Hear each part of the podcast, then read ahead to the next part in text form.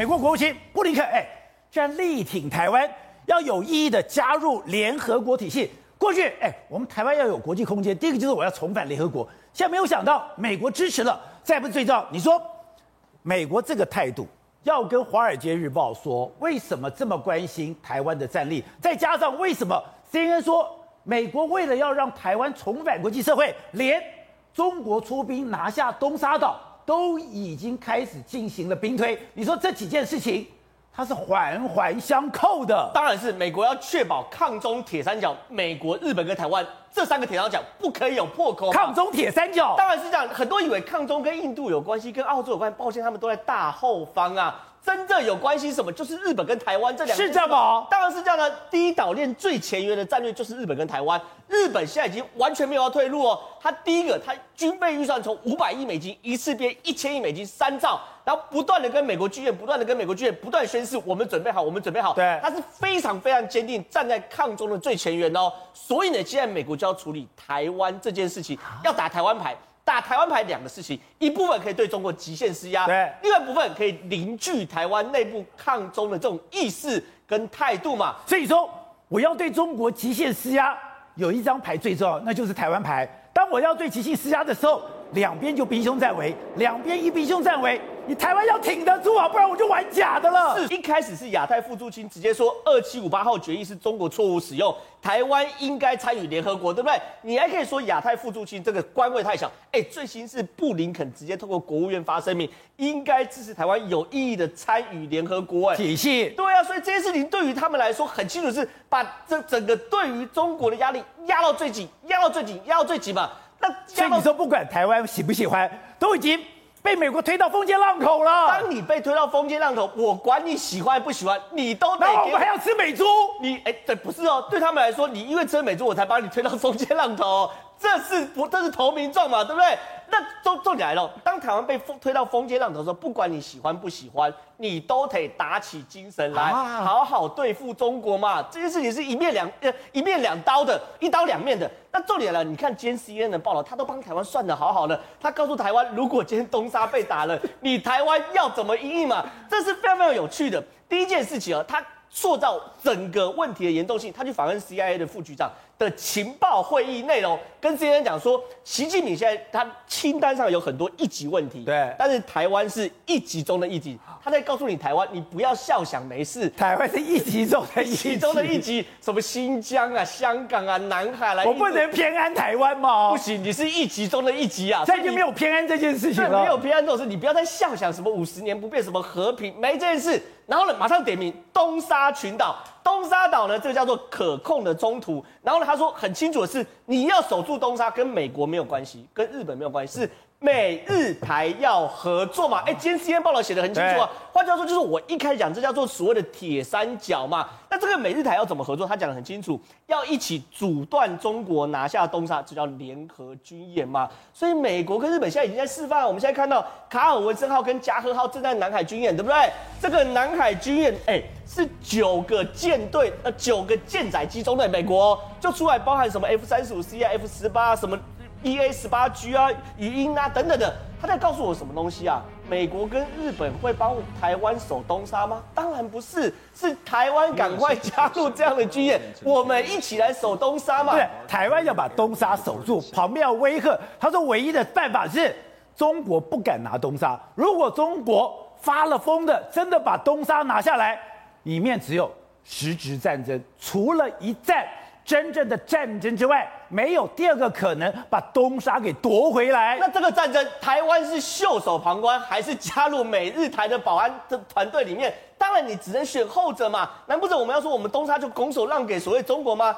再来了，对于今天有个叫做商业内幕 （Business Inside，对不对？它里面写的更露骨，他就讲一句话：美国的绿扁帽长期驻台嘛，这次告诉我们台湾什么东西？你今天绿扁帽已经长期驻台的话，你发生战争的时候，请你跟我美军一起合作嘛。而且哦，他甚至在商业内幕里面跟台湾做了保证，说如果发生战争的话，绿扁帽会先一步防御来攻击。那我就问，跟东沙状况一模一样。对，当当中国打台湾，绿扁帽先一步防防御的时候，我们国军干嘛在旁边纳凉，还是跟着一起打？当然一起打。所以这件事，而且他训练我们什么？你要从空中降落，从水里面浮行。哎，等于说海豹突击队，空中、海下、陆上。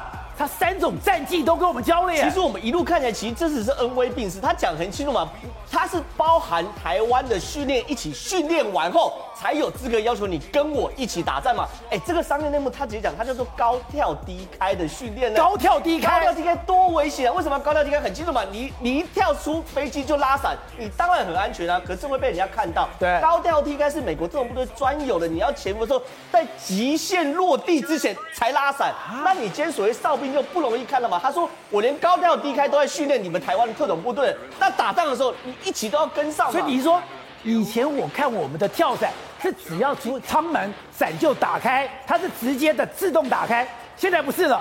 现在我们的伞兵是，你跳出去之后，你要到一定的高度，你才可以把伞打开。这个对心理上的压力多大？你要先滑下来，然后开始数，然后你要看这个高度仪哦，确定到一个高度才可以拉出来。哈，台湾的空军是这样训练的，台湾的跳伞兵是这样训练的，这样被美国训练的。那美国讲得很清楚嘛？那这样子我我都这样训练你，打仗你要不要一起跟？甚至连拜登都公开承诺，今天打仗的时候我们两个会一起打嘛？哎，拜登在 CNN 市民大会的那个提问，到底是不是失言？我可以很公开跟观众朋友讲，绝对不是失言，因为呢是民众提问说，哎，拜登总统啊，你是否愿意发誓哦，保卫台湾？拜登先说 yes。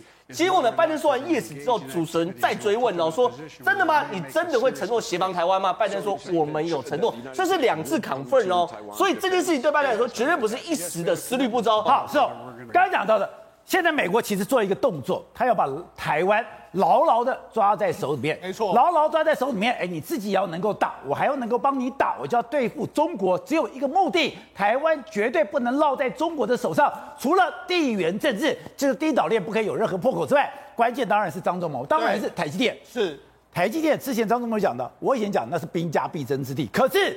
现在更是如此，不是现在更是如此，现在越来越重要。所以我跟大家讲，为什么台湾会被推到风口浪尖？张忠谋讲的非常清楚。过去历史来上来讲，兵家必争之地就是什么？就是兵凶战危之地嘛，这是注定的事情。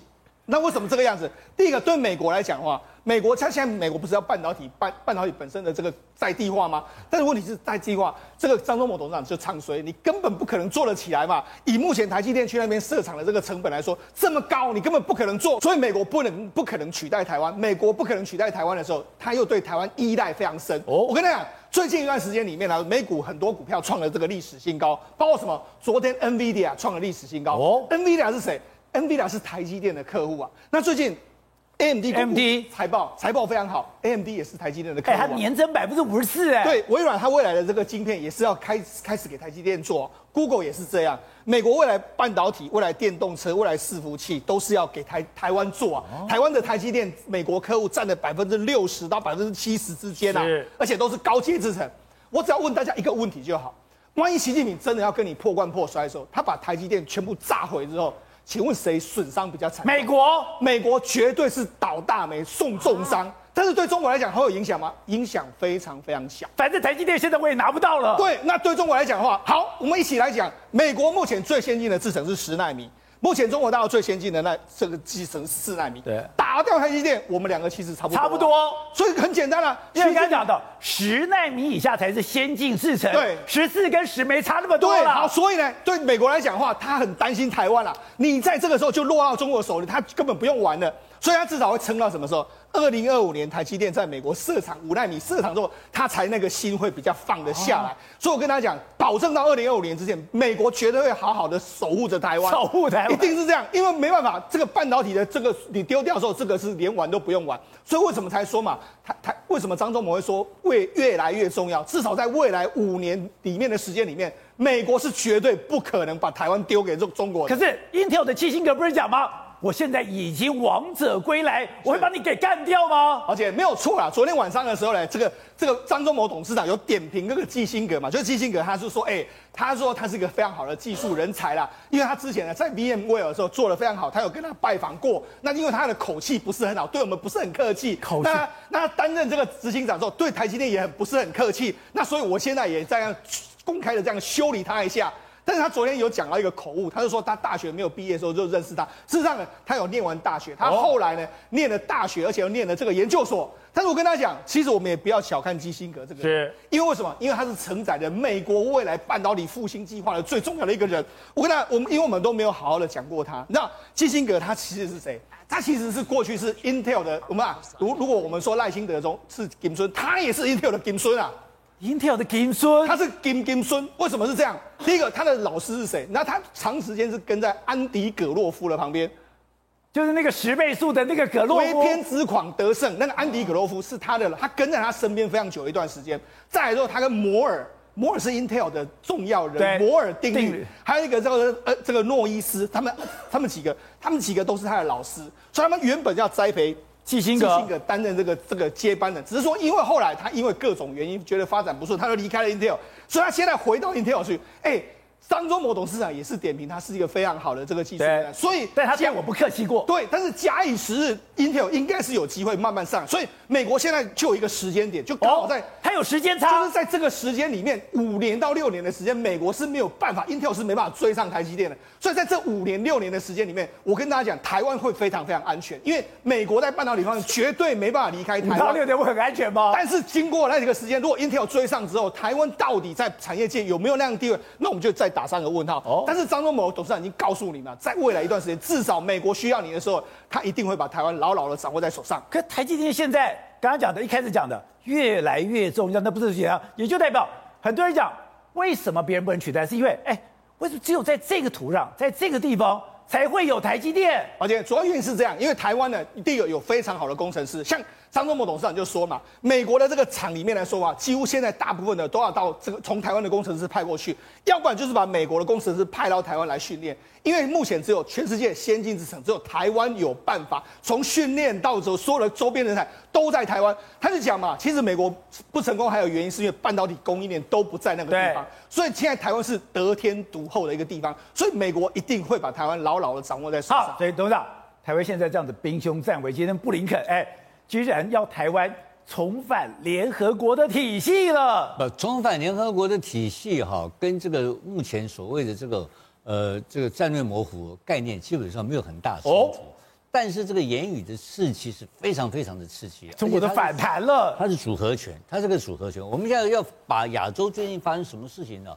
把它铺平下来，怎么样铺平的整个整个检视，到底怎么会突然间变成那么多紧张的东西出来？对呀，那台湾怎么搞在里面，变成什么事情发生？因为台湾西线无战事的说，其实只有两个大事情发生了。第一个大事情就是什么？就是美国、英国跟澳洲搞了一个 AUKUS 这个东西，对，他帮美澳洲建立的所谓的核动力的潜舰系统，对，那这个是个大事情，这是直接威胁到中国的生存问题，这是第一个问题。然后第二件事情就是最近发生的中澳的联合舰队在日本的从日本青津海峡到大隅海峡巡礼，就是巡航一周，从十八号到二十三号，对，这个非常挑衅。那就是外来领导啊了，我这边了，就是两边就根本就是完全对对干的情况之下，就是中俄军事联盟跟所谓的这个美日澳，英国英国不重要，这三个三个大国家军事联盟，结果这个美日澳联盟就把台湾拖进去，就变成因为台湾是第一岛链嘛，对，它的整个的巡航的过程就告诉你说，我从第一岛链到第二岛链全部给你突破，是，那这是概念嘛，就是你没有用，你美国第二岛链。第一岛链的设置设置对我没有，我要来就来，要走就走，对我没有妨碍。它的概念就是这个概念。最好我们就再搞清楚了嘛。这两大集团的对抗，当然普京呢做了一个二十一号做了一个宣誓。我们昨天已经讲过说，说啊我不参加任何人呐，我跟大家都是朋友啦，就一个在那边很公关的一番，但是并没有冲淡这个战争的气氛。所以在这种情况之下，今天布林肯丢这个话出来。当然是冲着你普京跟这个习习近平来了。是哦，很简单，他就跟你，他就 follow 他原原来的亚太入侵那个整个论述向下再走一层嘛。对，二七五联合国二七五八决议案里面是。是我们叫做排我纳斐，哎，排我排我纳斐，那是排我排我纳斐是我们台湾的是中华民国的说法，但对他来讲的话，它是一个 China One China Policy 的基础嘛。基础来讲的话，并没有说台湾不能参加联合国相关的一些系统。体系里面的一些单位，甚至于国际的一些空间，并没有讲到这个东西。他说你中国单独的解释的哈，过分的狭义了，他是直接挑战你这个东西。换言之讲，就是美国国务院公开最高当局，直接挑战中国的中国，直接挑战北京当局的中国一个中国政策哦。他直接挑战你了，对，就是你的 one 不一个中国原则，原则就是 one China principle，这是中共当局的一个中国原则，被布林肯直接公开挑战，这个孰可忍孰不可忍？他不可能忍受这个事情嘛，拜登就会来一个 yes yes 台湾嘛，就会变这样，一边是打台湾牌，一边是打不要脸牌，其实都在打政治牌。